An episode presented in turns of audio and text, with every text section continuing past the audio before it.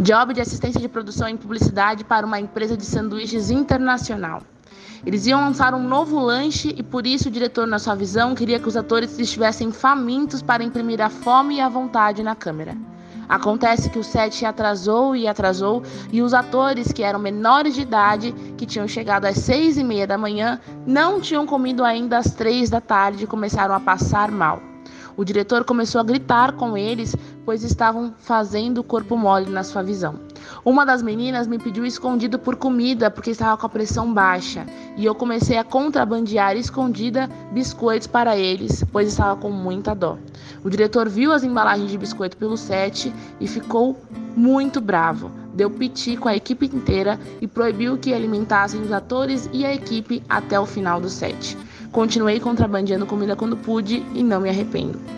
Esse é um dos relatos divulgados pelo Instagram BR Crew Stories, dedicado a denunciar abusos no audiovisual brasileiro. Essa é uma das histórias bizarras que conhecemos de abusos que acontecem dentro dos sets de gravações. Longas jornadas de gravações que passam de 12 horas, às vezes 15, 20 horas gravando. O trabalhador do audiovisual brasileiro está cada vez mais precarizado. O Vozes Livres de hoje tem como convidado a nossa própria equipe do Vozes Livres. É isso aí. Hoje vamos conversar sobre outras possibilidades de se realizar audiovisual de forma cooperativa. Bora lá. Boa alvorada, período vespertino, noturno ou boa inflação para você que não dorme com o governo Bolsonaro. Estamos aqui em mais uma viagem solidária do Vozes Livres, podcast e videocast realizado pela Fundação Lauro Campos Marielle Franco e a Rede Livres, sempre aqui reverberando as vozes que já bradam, gritam por outra economia possível. E antes de apresentar o nosso tema de hoje, eu já peço novamente para você, solidário e solidária, para por favor repassar esse episódio para o seu amigo, até seu inimigo, para que quem sabe assim ele volte a ser seu amigo, para compartilhar no stories também, para jogar no grupo da família, enfim, para fazer com que as nossas, os nossos papos por aqui cheguem a novos ouvidos e a gente sobreviva nesse difícil cenário do podcast brasileiro. Então, Hoje, já indo para o nosso debate principal, vamos voltar num tema que a gente abordou antes, que é o audiovisual, mas vamos ter um papo mais profundo hoje, caracterizando experiências, entendendo o que levam os trabalhadores do audiovisual a se unir e a formar coletivos, cooperativas, associações e outros arranjos diferentes daqueles autoritários. Mas sim, de formas autogestionárias de organizar o audiovisual.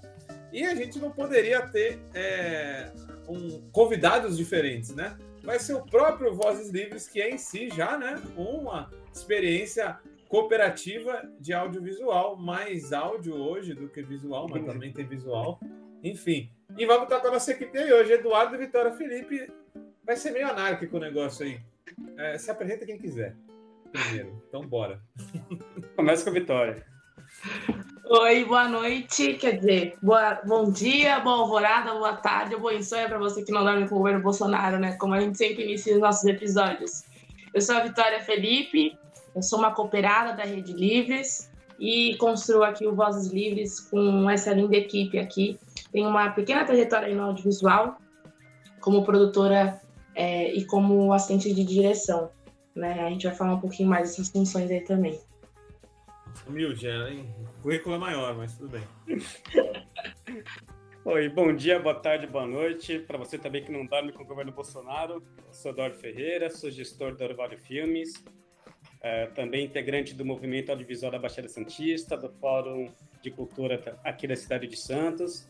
Também faço parte aqui, né, do Vozes Livres. Tenho também um currículo um pouquinho pequeno também, mas uma leve experiência na área de direção, produção e roteiro.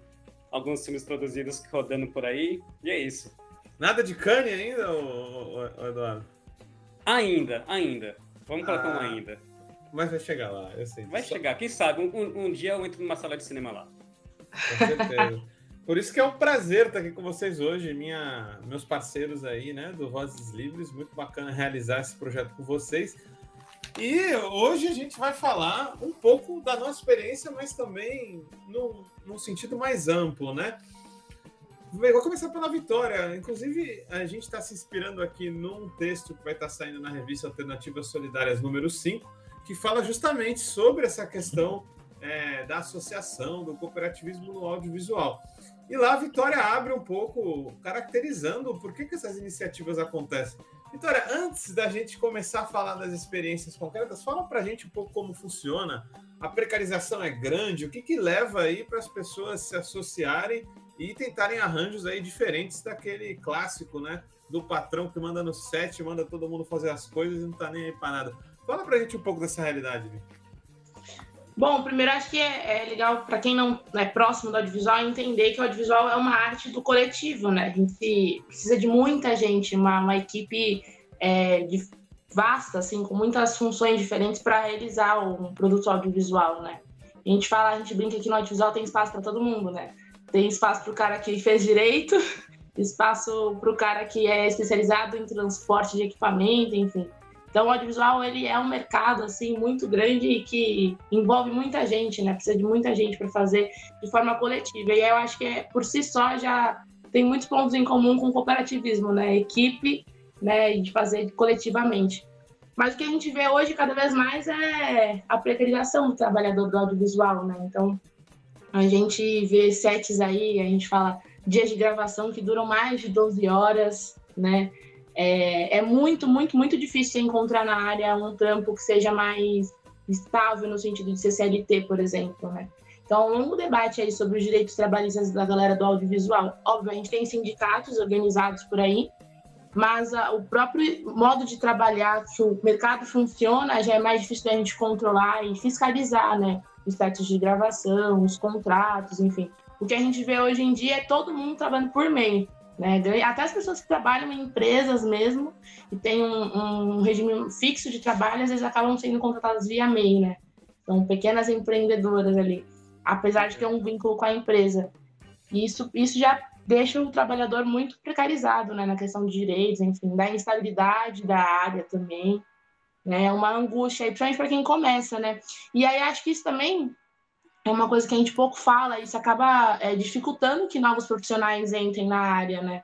Porque é um cinema audiovisual, na verdade, é muito caro, né? A gente está falando de é, hoje com o celular a gente tem um, uma coisa mais acessível, né? Mas a gente está falando de equipamentos que são caros, cursos são caros, então acaba sendo um curso assim dentro da faculdade ou é, meio elitizado, né? E ainda no início de carreira, normalmente todo trabalhador está ali muito prejudicado ganhando muito Sim. pouco, às vezes nem ganhando, né? Ah, vem pela experiência, vem pelo currículo, enfim. Isso deve acontecer muito, né?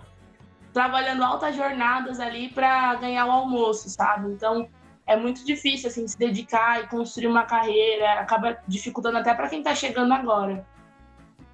Du, fala um pouco disso, inclusive, você acha que é, esse é o motivo porque os coletivos se formam, principalmente? Você acha que é meramente formal essa ideia do microempreendedor individual? Uh, na verdade, as pessoas estão sempre se arranjando em coletivos ou dá para sobreviver de forma independente como indivíduo aí nesse mercado? Como que rola aí é, os coletivos, a formação deles? É, eu acho que pegando ali um pouquinho do, da linha da Vitória, a gente tem um grande problema, né, né, quando a gente fala do mercado audiovisual, seja cinema ou audiovisual em geral, televisão, séries, etc., a gente está falando de um mercado gigantesco, né, que movimenta 25 bilhões de reais por ano. É muito dinheiro. A gente estaria pouco mais de 0,3% do PIB. Realmente é, é muita coisa. E é muito dinheiro para se fazer, por exemplo, um filme. Se a gente pega um filme de longa-metragem de baixíssimo, não é baixo, de baixíssimo orçamento, a gente está falando algo aproximado de 1 milhão, 1 milhão e 200. Né? Quando eu falo um filme de baixíssimo orçamento, temos o de baixo, de médio, de grande e por aí vai. Um de médio tá em que faixa, Edu? Ah, hoje a gente deve estar tá falando de 6, 7, 8 milhões. Caramba. Então, estamos falando de equipes de, dependendo do filme, que pode chegar a 100, 200 pessoas no set. É muita gente. Como a Vitória falou, diariamente trabalhando 12, 15. Depois a Vitória deve trazer alguns casos com 18, 20 horas de trabalho. Então é realmente um mercado muito precarizado. E quem quer trabalhar ainda mais na situação que a gente vive hoje no Brasil, não tem muito o que fazer, se joga. vai lá. Você comentou agora há pouco, é muito comum o pessoal vir se oferecer para fazer um estágio de graça, para poder entrar no mercado que está começando. Eu digo pela experiência aqui do Orvalho, por exemplo.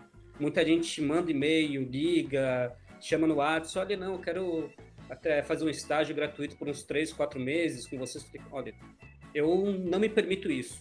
Eu acho que é algo muito arriscado, uma porta que a gente abre muito arriscada, né? A pessoa está trabalhando, o trabalho tem que ser remunerado, ponto. Né? Se eu estou ganhando dinheiro, quem está comigo tem que ganhar dinheiro também. Então é partindo dessa premissa de que o mercado, as grandes produtoras querem ganhar dinheiro, não importa em cima de quem, é o que Sim. tem acontecido muito, que muitos grupos, muitos profissionais têm se organizado em coletivos. Né? Hoje, no mercado, como a Vitória falou, o pessoal já é tudo PJ, já é tudo MEI. Né? A gente teve a pejotização do audiovisual, onde para você trabalhar redes e custos das grandes produtoras para ganharem mais, eles falam que é para viabilizar o filme, mas não é para poder ganharem mais. Sim.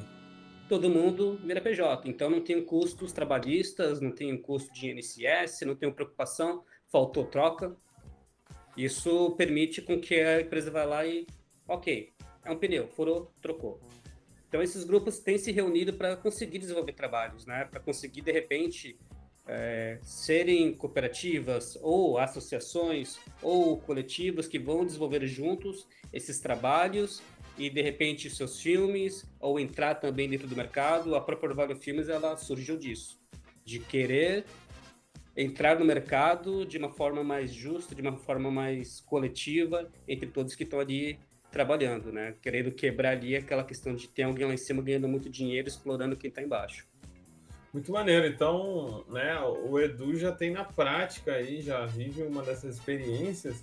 Mas antes de entrar um pouco nelas, Edu e Vi, ah, essa precarização ela não é uma exclusividade. A gente tá, acabou até falando um pouco mais de cinema aqui, né? Mas na TV também o negócio é feio pra caramba, né? Vocês já tiveram experiência no meio? Olha, nunca trabalhei com televisão, mas acompanho assim a galera da área, né, os colegas de trabalho assim. E, e, também tem várias situações assim bem bem ruins de trabalho, né?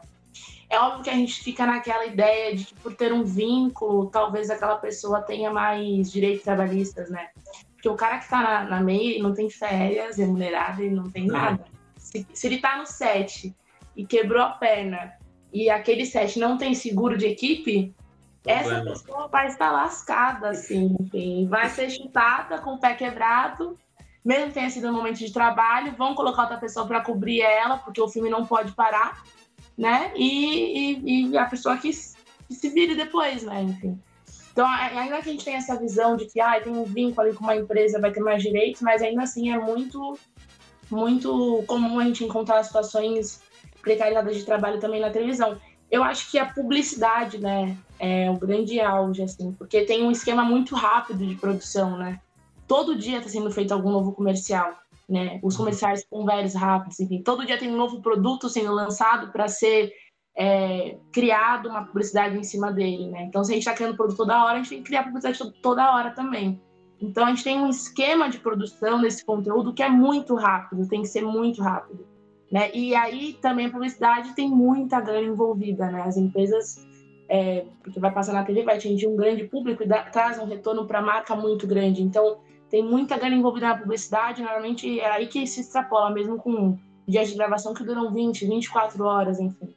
É, são os casos mais bizarros que eu vejo, assim, da galera que vê alguma situação traumática foi em publicidade. É fábrica de pão, né? Coloca um pãozinho ali no forno, tira próximo, próximo, próximo. Se o padeiro se machucou, troca de padeira. É fábrica de pão. Já se machucou no set já ou não? Machucar não mas já fiquei muito desorientado. É, eu fui fazer, por exemplo, um comercial aqui na cidade de Santos, não vou falar marcas, né, mas de uma cerveja famosa aí, com uma atriz de Hollywood que gravava por Chroma Key lá em Hollywood. Uau! toda a produção e equipe figurantes, que era de carnaval, então imagina aquela figuração de 100 pessoas. E aí nós tínhamos chegar no set às 3 da manhã. Para começar a gravar às 10 da manhã. Meu Deus! E terminar de gravar às nove da noite. Teve cafezinho, pelo menos? Teve almoço. Ah, e muitas latinhas de cerveja vazias. Não teve café da manhã, não teve cafezinho, não teve café da tarde, não teve jantar. E no dia seguinte, de novo, no mesmo horário. Dois dias seguidos. Caramba. Então era só, foi uma situação muito complicada. Ali eu decidi, não, não quero mais fazer, seguir nessa área aqui não. Não quero trabalhar com grandes comerciais e grandes produtoras, não. Desse jeito é desumano. Mas, mas muita gente não tem escolha, né? Se você tem um filho em casa, tem uma casa para sustentar, tudo bem, tu mora sozinho, é pior ainda. Você precisa se sustentar. Você não tem escolha. não é porque é da cultura que é bagunça, né? Exato. Acho que, e é, quando a gente fala cultura, né, indo para a questão cultural, cabe então talvez nós agora começar a mudar essa questão cultural, começar a mudar essa cultura para que se renove para talvez duas ou três gerações, que a gente sabe que também se é cultural, não é algo que muda assim do dia para noite, né? Coisa é uma coisa importante, né? Porque a gente naturaliza esses, esse esquema assim, de trabalho, né? A gente naturalizou de que trabalhar 12 por 12 é algo normal, né? E aí, quando alguém chega e fala assim, ah, eu fiz um set de 12 horas, nossa, que bom, porque o meu durou 16 horas, então está bem.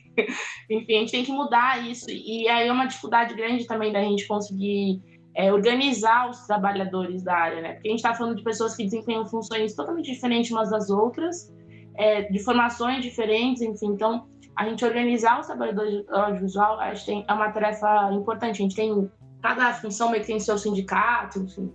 E aí a galera, isso dos coletivos é importante dizer, eu falo, né? Eu faço cinema negro. A, as minhas companheiras, os meus companheiros de trajetória, a gente fala, a gente nem faz mercado. Porque o conteúdo que a gente está proposto a fazer, a gente está à margem do mercado. Então também tem isso, tem a questão da precarização do trabalhador, mas que motiva né, a gente se ir para um esquema de autogestão, mas tem também a vontade de produzir outros conteúdos, né? E de, e de ter mais autonomia ponto, no né? criativo. Rola um funil aí, né? Meio que ah, se já é tão precarizado, tão difícil assim, estar tá atuando, a questão do conteúdo que você vai apresentar na, na, nas peças, nas suas ideias, fica muito restrito, né? Uh, Edu, isso tem um pouco a ver com a tua trajetória, né? Você, por exemplo, o Doc de Domingo, que foi, para quem não sabe aí, a nossa trajetória começa ali, a gente se conhece quando o Eduardo, com um dos projetos dele, vai ver um, um break dos apps lá, vai acompanhar e a gente acaba se conhecendo. Isso também tem a ver com a tua vontade, junto com o teu coletivo, de, de abordar outros conteúdos?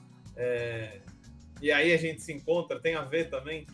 Ah, tem, tem tudo a ver. É, eu produzo, né? A Orvalho ela se intitula hoje uma produtora de conteúdo audiovisual de impacto social. Claro, a gente atende mercado, atende, a gente precisa atender, mas a gente sempre busca atender, mesmo que seja mercado, é, filmes ou empresas que tenham também vínculo com impacto social, ou projetos que tenham né, uma questão de impacto social. Então, a, a trajetória ela vem por aí, né? Vou pegar um caso um pouquinho mais antigo de um filme que eu ainda não produzi, para ter ideia, são quatro anos ali tentando tirar, tirar ele do papel, se chama Porto Seguro, sobre jovens LGBTQIA mais expulsos de casa, que está fora do mercado, não é um filme de mercado, está marginalizado, que depois de três anos e meio ali, indo atrás de todo tipo de empresa, conseguindo acessar as grandes marcas, conseguindo a reunião com os grandes diretores de marketing, finalmente o filme, opa, aprovado, nós vamos ali colocar o valor da isenção de CMS através de, de PROAC, mas vamos colocar.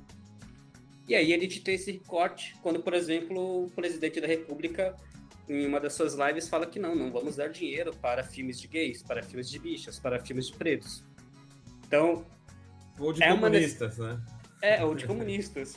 É uma necessidade que a gente tem de realmente, mesmo estudar margem, de ter que produzir esses conteúdos, né?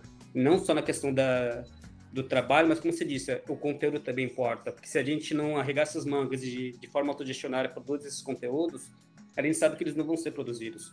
Eles não são comerciais, não vendem, né? Não tem um ator global ali estampando a cara com um sorrisão para fazer 10 milhões de bilheteria. Então tem essa importância de colocar de forma mais diversa a equipe que produz, mas também o conteúdo que é produzido. A gente não pode esquecer que são os dois caminhos, né? É quem está produzindo e o conteúdo que está sendo produzido. Não dá, por exemplo, aconteceu de me fazer um convite no começo do ano para produzir um filme sobre uma mulher preta. Olha, Edu, não, a história dela é fantástica. Eu falei, desculpa, mas por que que eu, o homem pardo, vou dirigir um filme de uma mulher preta? Chama uma mulher preta, e tem tanta diretora foda aqui na, aqui na cidade, na região, para você chamar para dirigir. Chama ela. Dei uns 10 nomes ali e o, o projeto está seguindo.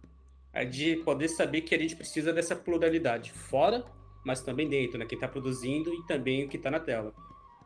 Massa, é um processo que a gente está passando no mercado, acho, né, do Houve um momento em que as pessoas negras não podiam atuar, né? Então, personagens negros eram representados por atores brancos que faziam o famoso blackface, né?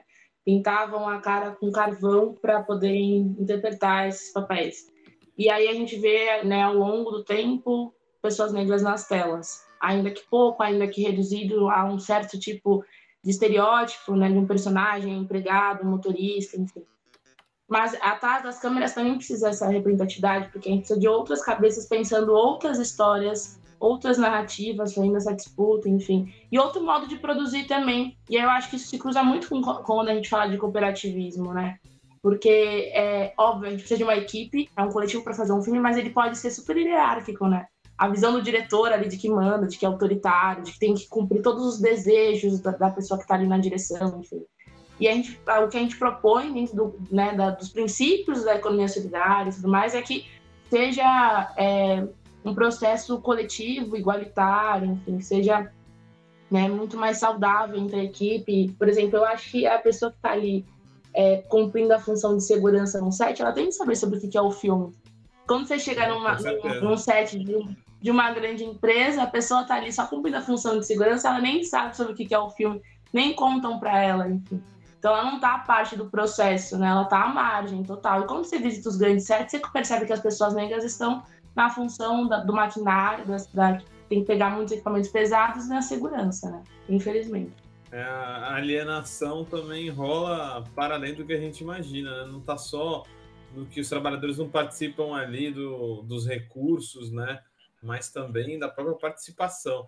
O que não acontece no Voz Livres, já que agora a gente vai para o nosso segundo bloco e teremos aí a nossa voz negra na consciência, Vitória, falando aí de notícias livres ou não tão livres. Assim a gente já volta para falar das experiências dentro do audiovisual. Até já, pessoal! Brasil cortou 93% da verba para pesquisa em mudanças climáticas. Assim constatou os dados divulgados essa semana pela BBC News Brasil. O governo Bolsonaro realizou um corte de 93% nos investimentos para estudos e projetos de mitigação e adaptação às mudanças climáticas nos três primeiros anos da sua gestão, quando comparado com os três anos anteriores. Esses dados foram levantados pela BBC News Brasil por meio do Sistema Integrado de Orçamento do Governo Federal. Entre janeiro de 2016 e dezembro de 2018, os investimentos para essa área foram de 31,1 milhões. Já na gestão Bolsonaro, os investimentos foram de apenas 2,1 milhões. Isso só comprova que o negacionismo ambiental do governo Bolsonaro é um projeto.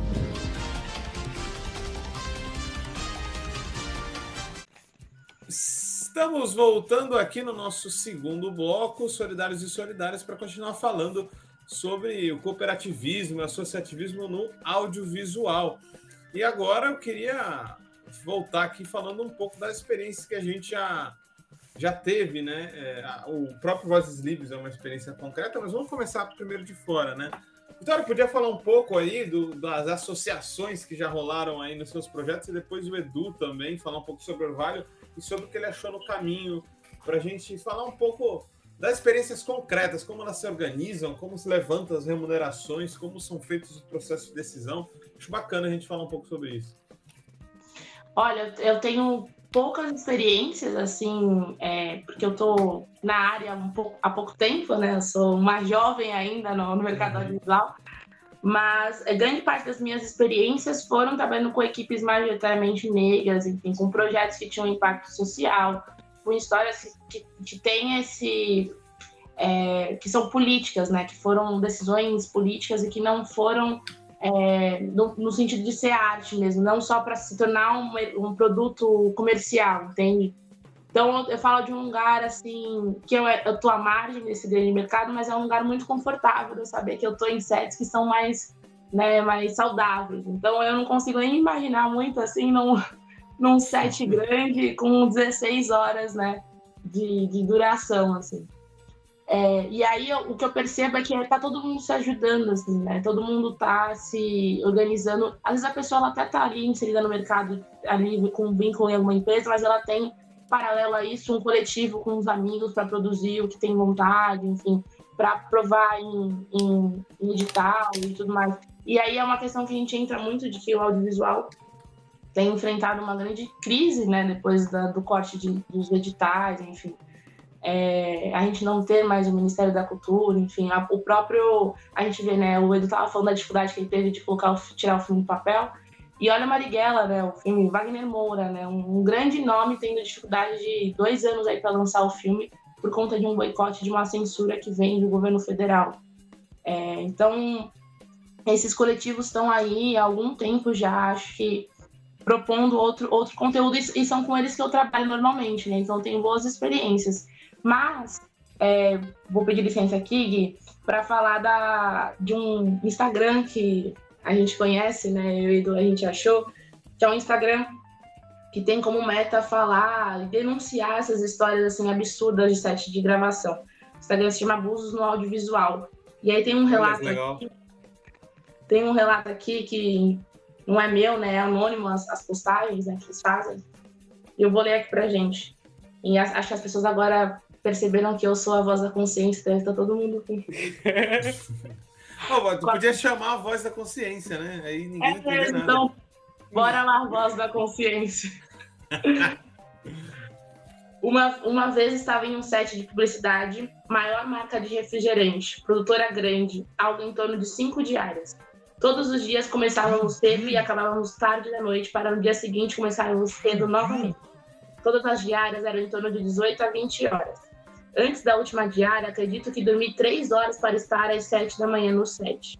Terminei esse trabalho com febre. Demorei a recuperar o sono e ainda na hora de mandar o fechamento, o produtor queria negociar um desconto de 10% das horas extras. Essa história é de um trabalho mas histórias similares, a essa acontecem quase sempre. Não é normal trabalhar 18 horas por dia sem descanso necessário para o dia seguinte. O triste é que agora, no pós-pandemia, essas práticas abusivas estão voltando ainda piores. Caramba, Edu. É, é complicado. É bem complicado. Eu vou pegar o início da vitória também para depois chegar nesse ponto. Eu também eu comecei minha carreira dentro de coletivos. É, comecei trabalhando com coletivos de cinema, aprendo ali de forma autogestionária realmente, com os grupos, cada um fazendo um pouquinho de tudo, todo mundo se ajudando, se ensinando. E depois eu fui para o mercado. Aí fiquei quatro anos no mercado para dizer, cara, eu não quero isso. Eu quero voltar para o coletivo. Foi TV, Edu? Eu fiz TV, fiz publicidade. Certo. É, fiz TV ao vivo, fiz TV gravada, fiz publicidade. Para aquele momento para eu dizer, cara, eu não quero isso. Isso não é vida, não é, não é, não é normal. Você chegar numa das maiores produtoras, que não vou dizer o nome que começa com A e termina com 2, e eles chegarem lá para você e falar: não, você vai ser um PJ, vai trabalhar de 12 a 18 horas por dia, vai receber daqui a 40 dias. Isso quando não é 60. Então também tem essa questão. Você trabalha, trabalha, trabalha, isso vai receber, tem os descontos, isso vai receber depois. 40, 60, às vezes 70 dias. Então é um grande problema que a gente tem. Então, preferi voltar, não. Vamos formar um coletivo. Então é um cara rodado falando, né? Um cara rodado no mercado. pouquinho, pouquinho. A roda não é tão grande. Uhum. um pouquinho. Mas é, aí vem essa experiência de querer fazer aqui na Vale, por exemplo, o que eu vi e o que eu não quero, o que eu não gostei no, no mercado. A gente tem aqui como meta nossas diárias elas não passarem de 7 horas. Pode acontecer vez ou outra aconteceu, né? Vai, uma grande feira, um grande congresso, a gente vai ficar lá 10 horas, mas isso é uma exceção. Mas a gente tenta não passar de 7 horas porque é cansativo. A gente está tá trabalhando com arte, com criação. A cabeça precisa descansar, o corpo precisa descansar, senão não rende. Né?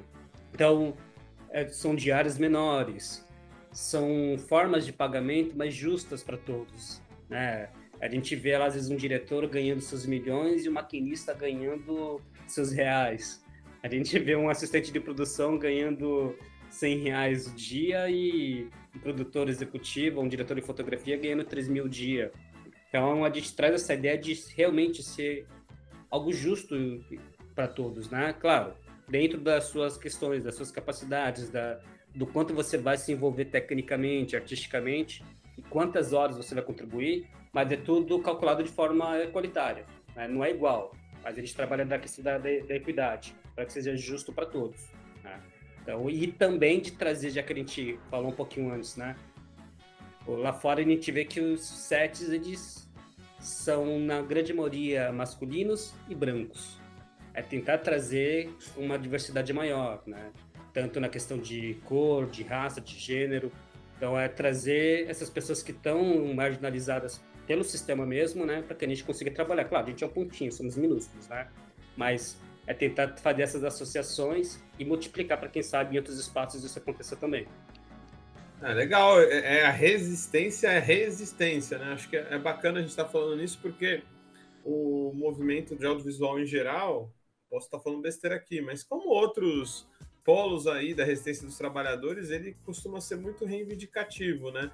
Então, nas lógicas de governo, né? Entra governo, sai governo, nos piores ele sofre muito. Então, é bacana pro, é, propagar essas experiências que já existem para dizer que também tem uma forma de resistir, até para produzir conteúdo diferenciado, né? Não ficar sempre dependendo ah, dos recursos que são, claro, importantes, né? E que diminuíram muito nesse atual governo.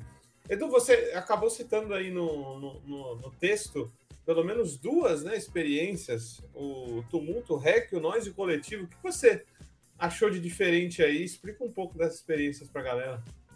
Começando com a, com a Noise, é um coletivo muito bacana de pessoas que se encontraram lá atrás há anos, né? são há mais de cinco anos, se encontraram em um curso de cinema, em uma oficina de cinema, decidiram, vamos trabalhar juntos. É, então, cada um tem o seu trabalho principal, tem funcionário público, tem pessoas que trabalham no comércio, muitos são também do segmento audiovisual, estão no cinema ou em TV, ou no, na publicidade, mas se unem, e aí não é pontualmente, né? eles estão sempre com um projeto atrás do outro. Né? Por exemplo, nesse momento estão é, nos últimos dias de gravação de um filme e estão finalizando outro. E já tem um próximo para iniciar ano que vem. E a forma que eles fazem né, esse coletivo fluir é, é que é mais bacana. Ela é realmente totalmente horizontal. Tudo é debatido, tudo é conversado. A direção, que é o ponto principal de um filme, é sempre trocada. Então, a, não temos o Eduardo aqui, é o diretor. Rotacionam a direção. Exato. E mesmo tendo um diretor, foi até uma das falas da, da Vitória. Todo coletivo participa das decisões. Não é o diretor mandando e vai de cima para baixo. É horizontal, é tudo debatido, né? Então, eu acho que é, é um ponto bem interessante, né, que o Fabiano, que faz parte do Nós, traz para gente, de conversar e tudo sentado à mesa, vamos juntos tomar essa decisão. E aí eles têm uma, uma outra experiência que eu acho sensacional, um, começou com, com o Andrei Haag, que é um menino talentosíssimo, que é Tumulto Rec, e a visão que ele teve de estar no mercado, ser marginalizado dentro do mercado, ser expulso do mercado, e falar, não, cara, exatamente nas palavras dele, falaram para mim que você é um, eu sou um tumulto, então não quero você aqui, e aí, então tumulto, então vamos fazer tumulto. Já virou inspiração, já. Virou inspiração, hein? E trabalha focado realmente ali na questão da economia local, de forma horizontal, de querer fazer, ele nem sabe, mas querer também trabalhar com de forma que ele traga toda, toda, todos os empreendimentos ao redor dele para junto dele, né? Era a questão da economia solidária, onde ele, como uma peça do audiovisual, trabalha com o cara da padaria, com a moça da loja de vestido, com o rapaz que faz videoclipe. Uma rede. Né? De... Exatamente, e constrói essa rede ali dentro do território dele e vai junto ali aprendendo, desenvolvendo. Então, acho que essa experiência super bacana de resistência também. É, dentro da fala dele, ele diz, cara, não quero nossos corpos. Então, preciso criar um, um espaço, um espaço para que esses corpos possam viver, possam sobreviver e possam crescer. Eu acho, acho isso muito bacana. Muito, muito maneiro. Quem puder, dê uma olhada aí. Tem página do Instagram, do Facebook, para vocês vale conhecerem melhor. Vitória, eu acho que você tem. Você deve. Não sei, te pergunto, você tem a mesma avaliação que eu é, tem mais gente fazendo economia solidária do que a gente imagina, né? E gente que nem Com sabe o que está fazendo. Né? Com certeza, é isso. Esses coletivos estão aí, né? E dentro da, da cultura, né? Nesse, nesse nome, nesse título de coletivos, mas que tem um modo de funcionamento de, e, e, proposta né, na, na, criação que se cruza muito com a economia solidária, né? E aí, é quando eu encontrei a economia solidária, também não sabia que ele já estava ali muito próxima, né, executando alguns dos princípios.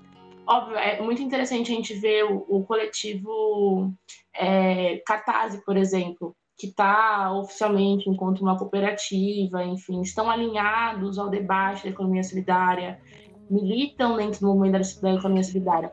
Mas é, é raro esse, esses exemplos, assim, que a gente tem mais são coletivos que estão ali propondo é, criar redes, como o Edu falou, produzir outros conteúdos, trabalhar de acordo com a autogestão, de forma autogestionária, mas que não tenha a noção de que isso é um exercício é, da Ecosol, sabe?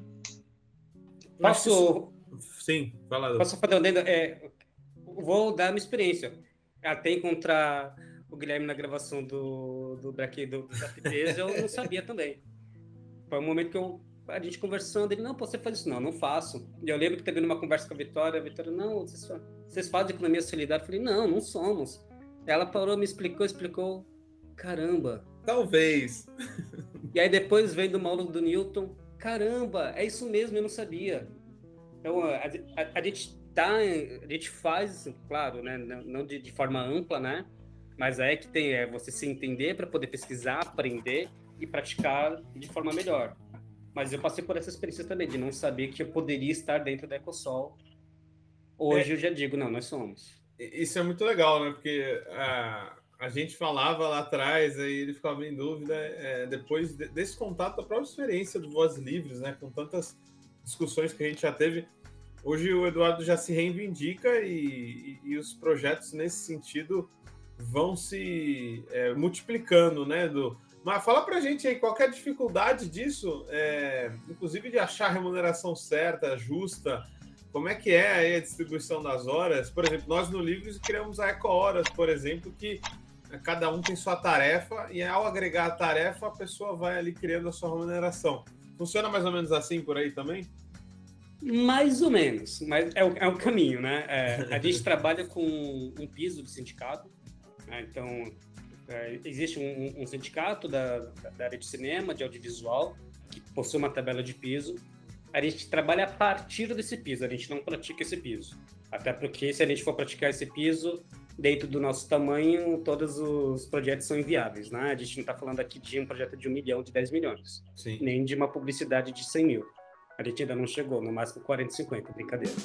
Mas a partir dessa tabela das diferenças de carga horária que a gente sabe que cada profissional tem, de importância, e quando eu digo importância não é por, é, por ego, né? mas de intensidade de energia e criatividade de trabalho que a pessoa, vai precisar colocar. Então a gente criou uma própria tabela nossa de que ó, um set de aproximadamente 7 horas custa X. Então essas funções daqui vão custar esse mesmo valor essa outra função, que é, digamos que é essa função B, e a função B tem umas três ou quatro ali, que vão trabalhar para além do set. Né? Por exemplo, um diretor ele trabalha no set, mas ele vai trabalhar vários dias antes desse set começar, na criação desse filme, e vários dias depois da finalização desse filme também.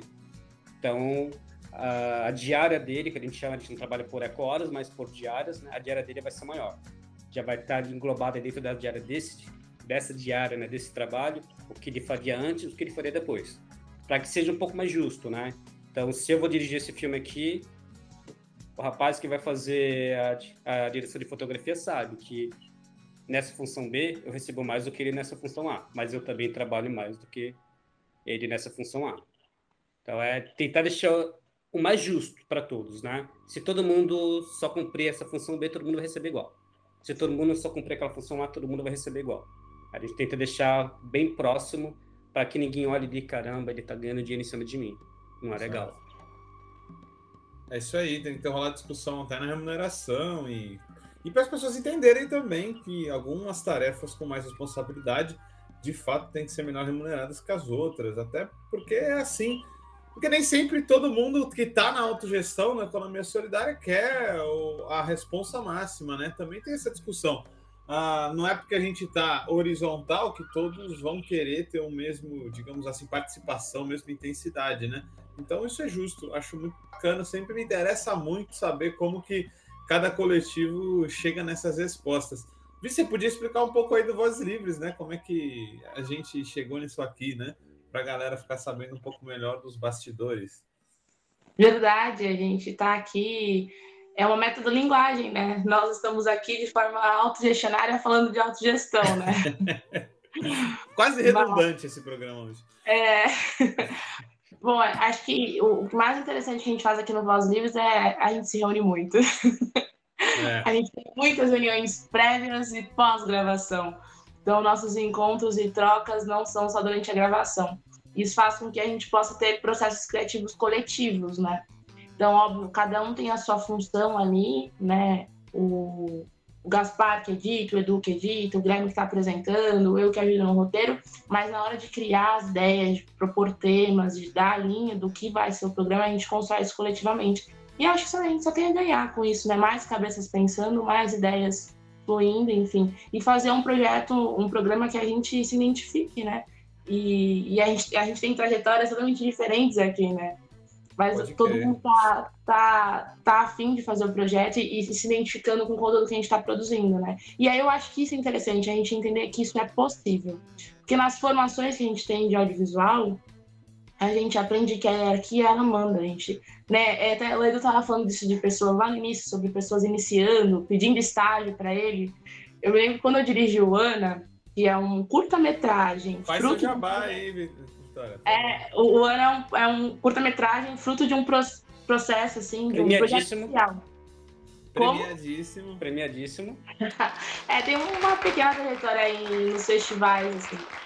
E aí ele vem do Quero, que é um instituto que oferece é, curso de audiovisual gratuito para os jovens aqui da região da Baixada Santista, enfim.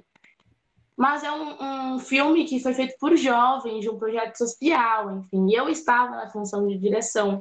E meu nome foi muito veiculado né, nos festivais e tudo mais. E aí eu passei a receber, gente, e-mails de atores e atrizes se oferecendo para trabalhar comigo. Eu tinha o quê? 17 anos, estava na minha primeira experiência ali da audiovisual, enfim, dentro de um, de um projeto onde eu tinha tutores e tudo mais, mas só porque o título estava direção Vitória Felipe, as pessoas começaram a me procurar pedindo emprego, entendeu? então, para a gente ver esse glamour que as pessoas consomem no audiovisual e nas funções, principalmente na de direção, assim que é aquela ideia de que a gente é meio que ensinado de que tudo que o diretor fizer, falar, a gente tem que obedecer, a gente tem que cumprir, enfim tudo pelo bem da imagem, pela qualidade do ângulo do take, enfim.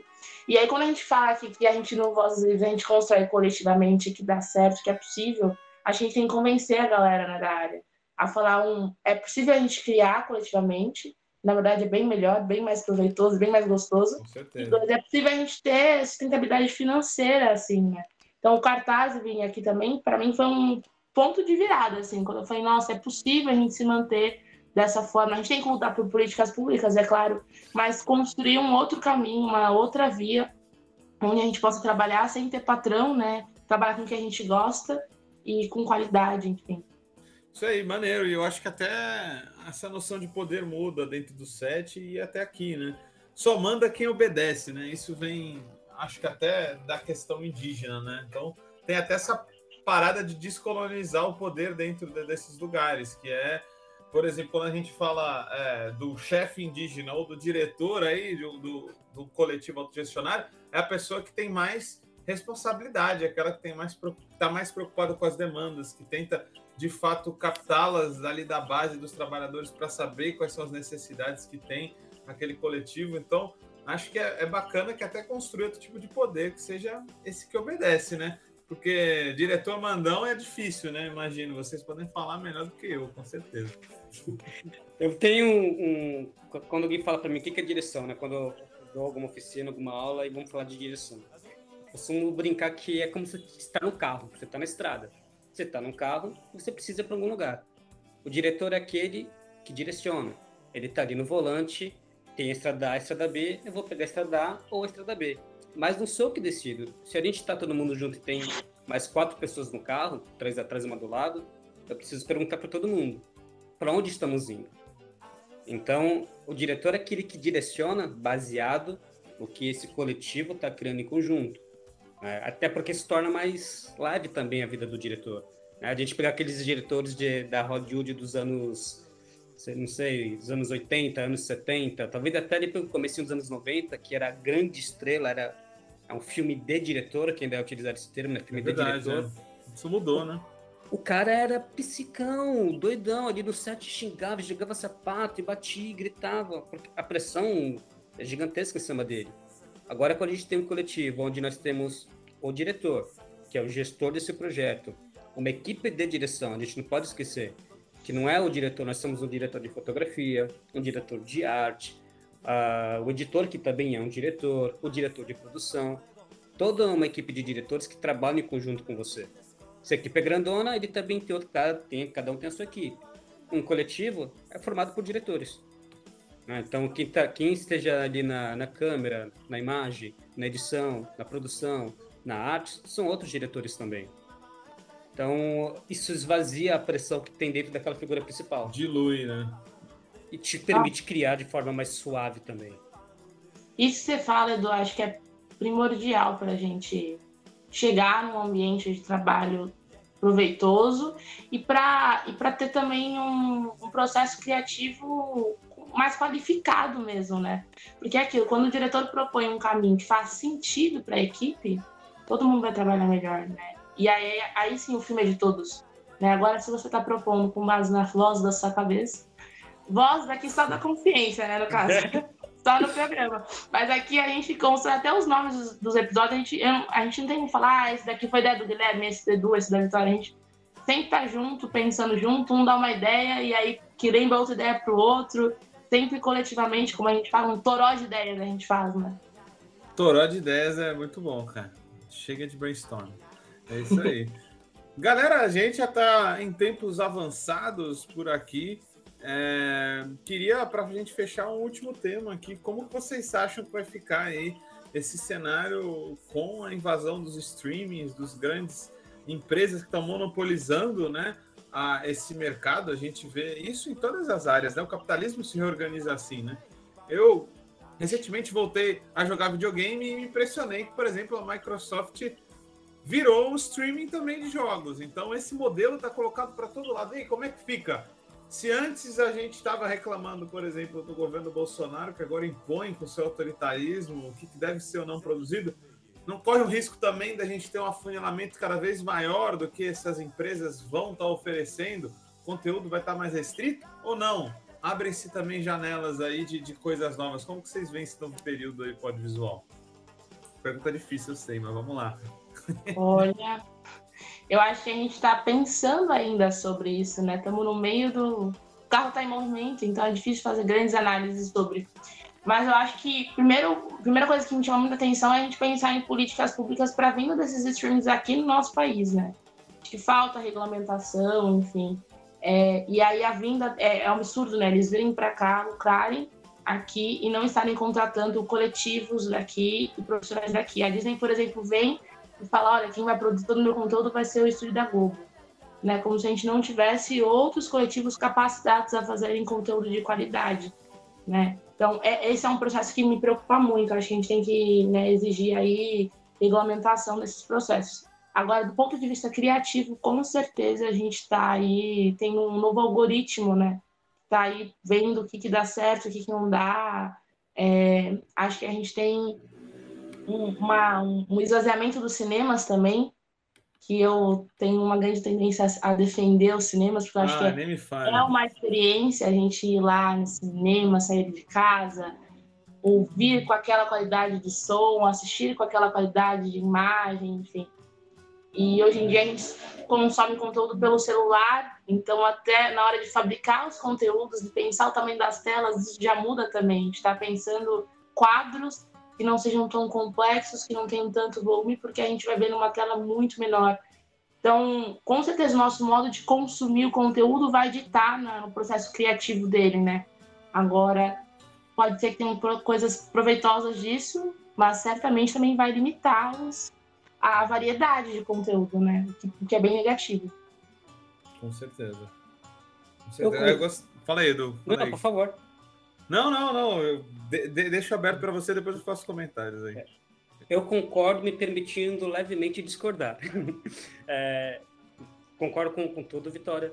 Mas eu acho que também eu sou daquele que gosta de ver o copo um pouco cheio. Né? Eu acho que é uma grande oportunidade. É uma grande oportunidade da gente mostrar que existe espaço para um conteúdo diversificado. E as grandes plataformas têm percebido isso, mesmo que de forma tímida, porque o algoritmo ele não mostra, elas têm percebido isso. A gente tem, não posso citar nomes, mas uma, uma grande plataforma de streaming que está vindo se sediar em Santos. E a ideia dela, ao vir para Santos, é exatamente essa: conseguir produzir um conteúdo mais diversificado, conseguir trazer outros olhares, conseguir assumir a identidade, por exemplo, que há, a pluralidade que há no Brasil.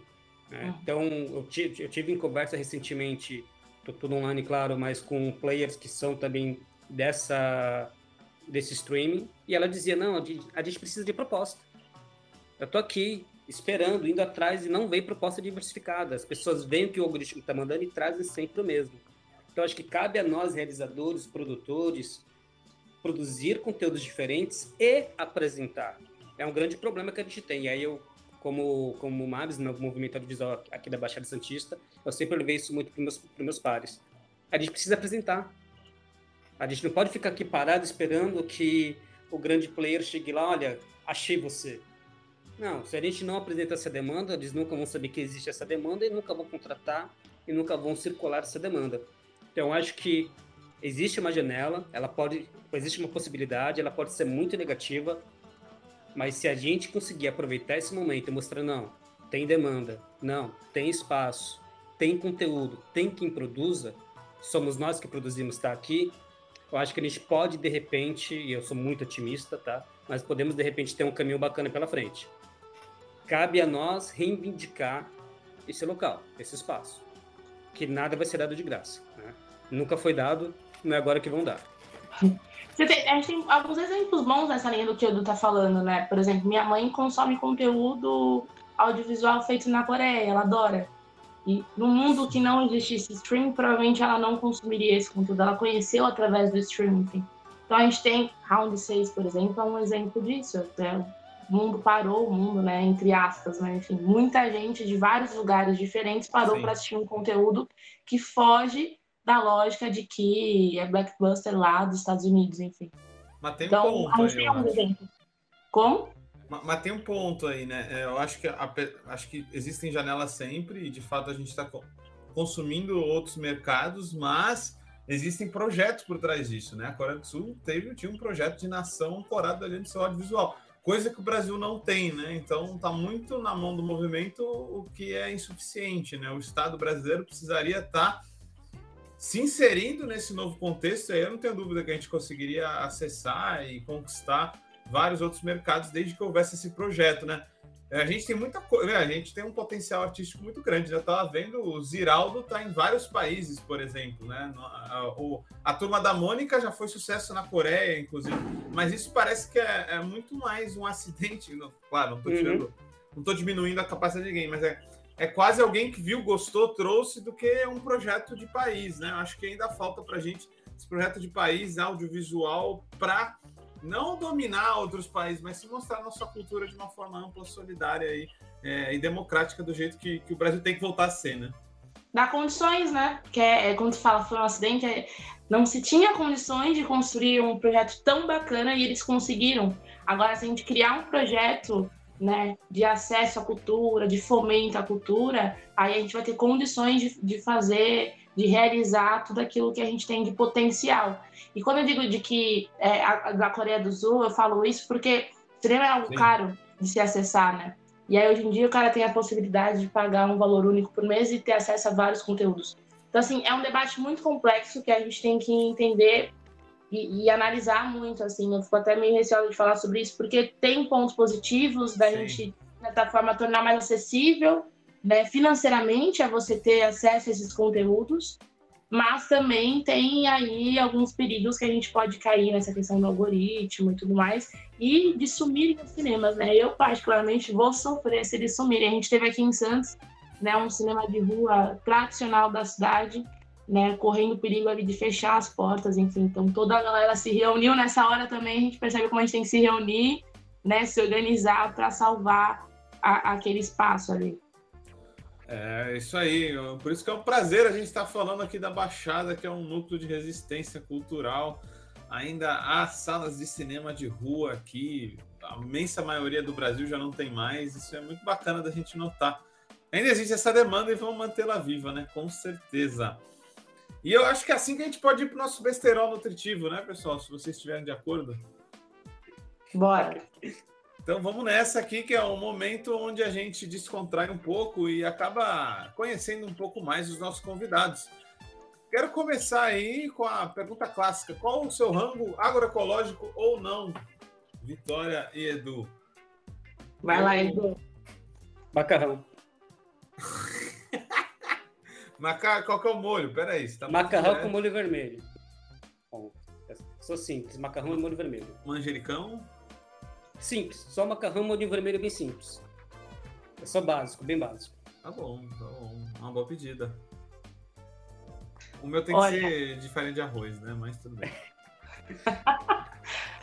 eu tenho alguns pratos prediletos. Agora, inspirada aí nas coisas que eu descobri ao ser cooperada do Livres, eu estou apaixonada por abobrinha italiana.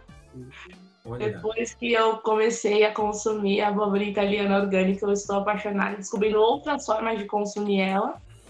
E eu estou descobrindo os prazeres do chá, assim, capim cidreira, chamate, enfim. Vitória Mas... curtiu, né, para dormir, né?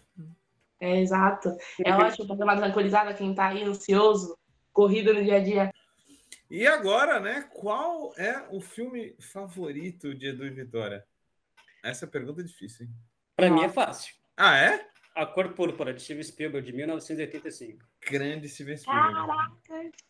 É com é o Goldberg, né? Isso, sensacional também no filme. Clássico. Gente, na lata. Ele foi na lata. Mas, mas é, é meu filme favorito de verdade. Eu Nossa. sou de fases, depende do que eu tô, tô assistindo. Eu adoro Spielberg. Então, ele é muito bom. Eu, eu diria, vou falar assim, aqui, pelo papo que a gente teve, eu vou falar Moonlight, acho. É um baita ah, exemplo de produção, de, enfim. É um filme de baixo orçamento que eu Oscar, né, gente? Olha, um, um, um, filme que quando eu olhei, quando eu fui, eu não esperava nada, foi porque não tinha nenhuma outra opção. E eu falei, caraca, acho que estou diante do maior filme da minha vida, é o Parasita. Muito bom. Eu acho que ele captou um pouco do Tarantino e, e ele fez anedotas da realidade e ao mesmo tempo era caricato, mas ao mesmo tempo tão real que não tem como eu criticar. Eu achei um filme fantástico, já indo na, na linha do coreano aí, né, Vitor? É, eu, eu acho legal como ele usa vários. Ele tem comédia, tem terror, ele usa vários gêneros, né? Ele vai mesclando, assim, de forma tão sutil, eu acho genial. E, e a fotografia, tem... o que ele entrega com a fotografia, as mensagens que ele passa, porque ele decidiu enquadrar por tal motivo aquele personagem no campo inferior direito da metade para cima e você não percebe, mas ele tá te passando uma mensagem ali, você sente essa mensagem, mas você não sabe disso. Eu acho isso genial. E, e é meio vulcânico o filme, né? Porque ele vai entrelaçando a história e tu fala, isso vai estourar em algum momento e aí desemboca na, naquele churrasco lá, naquela festa, né, cara? Todo mundo se matando, é fantástico. Olha o spoiler aí, Guilherme. Ah, desculpa. Eu diria, trazendo um outro título de outro filme ruim. O que esperar quando não se está esperando? Acho que esse é o filme. Resume bem o filme. Exato. Verdade. Definiu bem, definiu bem, Edu. Pois é, galera, é assim que a gente fecha aí mais um Vozes Livres, mas eu queria antes que vocês deixassem a mensagem final, os desafios, próximo período, vocês veem aí para o mercado do audiovisual e mandar aí a breve saudação para nossa galera que sempre nos assiste, que agora teve o prazer de escutar quem está por trás aí do nosso podcast Vozes Livres. Galera, começando pela Vi. Bom, primeiro eu agradeço todo mundo que assiste a gente e que escuta a gente, né? Mandem sugestões de temas, conversem com a gente no Instagram, via Facebook, a gente está aí. Rede Livre está em vários lugares e Vozes Livres é só um dos nossos projetos, né? Eu acho que a gente tem um caminho a percorrer aí, precisamos nos organizar, é o caminho, é a saída, a gente tem que se organizar. A gente se, se organiza dentro dos livros para tirar o produtor né, dessa invisibilidade, a gente tem que se organizar para nós, trabalhadores do audiovisual, sair da invisibilidade, construir políticas públicas, enfim. E virar o cabeção, que a gente está precisando de ideias novas, construir outras, outras histórias, outras narrativas, algo novo. Estão precisando, então virem o cabeção e escutem vozes livres. É isso aí. Tem novidades chegando por aí, né? Mas não vamos dar spoiler. verdade. Bom, e como o Guilherme disse, tem novidades chegando, então só vou reforçar, aproveitem, curtam livres, a Vozes Livres, o Libroscópio Baixada Santista também. Aproveito para convidar também para curtir o projeto Doc de domingo. Orvalho Filmes. Orvalho Filmes, que está com um projeto super bacana aí, finalizando a terceira temporada. E é um prazer poder estar aqui, né, com tanta gente linda, fazendo algo tão necessário nesse momento. Pois é, galera. Muita gente boa aqui no nosso lado da trincheira. É assim que a gente termina mais um Vozes Livres. Eu queria deixar meu agradecimento para todos que escutaram e para essa equipe aqui maravilhosa que torna tudo isso possível. A gente vai aí montando tijolinho por tijolinho o nosso castelo solidário até outra economia possível. Então, não deixem, não sejam vacilões e compartilhem mais esse episódio aí com a rede de amigos de vocês para que a gente faça a nossa transformação solidária aí. Até a próxima, no próximo Bate-Canal, sempre às sextas aqui, né? No nosso canalzinho. Curtam, compartilhem e até a próxima.